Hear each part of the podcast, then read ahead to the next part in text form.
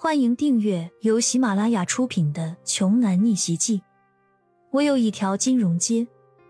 作者：山楂冰糖，由丹丹在发呆和创作实验室的小伙伴们为你完美演绎。第三百零五章。与此同时，骄阳怀中的古书掉了下来，原本水火不侵的古书竟然被骄阳的血液给浸透了。远处一阵轰隆隆的巨响，天地变色，四面八方的乌云向这边汇聚而来，形成一个漩涡，不时还有电弧闪过。这这是怎么回事啊？黄宇博感受到一股威压，这是一种来自天地间的威慑力。牛鹏打完电话跑过来说：“快点动手，情况不对，你。”刚跑过来的牛鹏也被吓了一跳，腿肚子都在发软。骄阳手握古剑，整个人离地三尺，背负巨大的剑匣，头顶就是滚滚乌云。啊，他不是人，啊，不是人啊！黄玉博一屁股瘫坐在地上。骄阳瞳孔灰白，不含一丝情绪。因为你比我们强，所以你杀了剑石。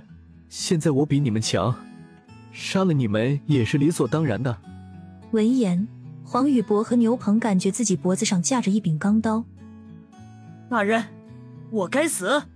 我眼瞎，我是畜生，我只是听家祖的命令啊！您不要杀我，我就是一条刘家的狗，您杀我会脏了您的手，别杀我！黄宇博跪在地上拼命磕着头，两下就把额头磕出了血。牛鹏见状说：“哟秀阳，我刚才可没动手，我一直在旁观。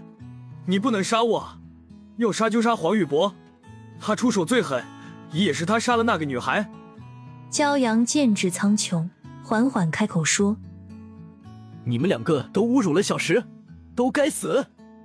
不要，大人，求你放过我！”咔嚓一下。两道手臂般粗细的雷柱从天而降，两人连哀嚎都没发出声，就化成了飞灰。随后，骄阳软倒在地，身上使不出一丝的力气。奇迹的是，飞刀造成的伤口全都消失了。剑石，骄阳连滚带爬抱起伤痕累累的剑石。嗯，有脉搏，有呼吸，还有救，没死。骄阳此刻也顾不上其他。也没心情思考刚才的奇异景象，收好古书和剑匣，抱起剑石就往公路跑去。司机，司机，停一停！救命！这个时间段路过的车辆本就稀少，再加上骄阳浑身血污，还抱着一个看起来已经死掉的女孩，普通人躲都来不及，更别说停车帮忙了。想要叫救护车。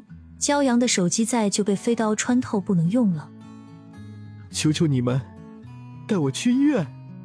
骄阳抱着剑，实站在路中央。一辆货车行驶过来，骄阳挡在货车的面前。货车司机急忙刹车，司机愤怒的探出身子大骂：“想死一边死去，别拉着我，滚！”骄阳哀求着说。这位大哥，人命关天啊！求你带我去医院。等到了医院，我给你钱，你要多少钱都行，十万、二十万，哪怕是一百万都是小意思。神经病！你要是有钱，还能落到这种地步？滚开！再不滚开，别怪我从你身上压过去。司机叼着根烟，脸上尽是嫌弃之意。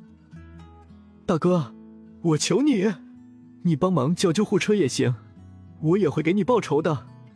骄阳还没说完，货车司机丝毫不顾骄阳站在车前，直接发动了引擎。骄阳护住怀里的剑，使只能侧身闪到一边，摸着剑士的脉搏，脉搏的跳动越来越缓慢。骄阳虽然是个医生，但是巧妇难为无米之炊，没有药品，没有行医工具，他也没办法医治。只能暂时学着之间，剑石的点穴之法封住了几处流血较大的伤口。只是再这样下去，恐怕剑石真的坚持不了多久。求求你老天爷，来一辆车啊！骄阳仰天长啸，手里拿出一柄小飞刀，这是之前处理伤口时留下的。既然说好话不行，那就只能来硬的。嗡嗡嗡的轰鸣声，熟悉的引擎声从山谷深处传来。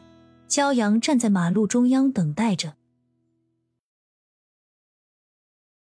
本集播讲完毕，想听更多精彩内容，欢迎关注“丹丹在发呆”。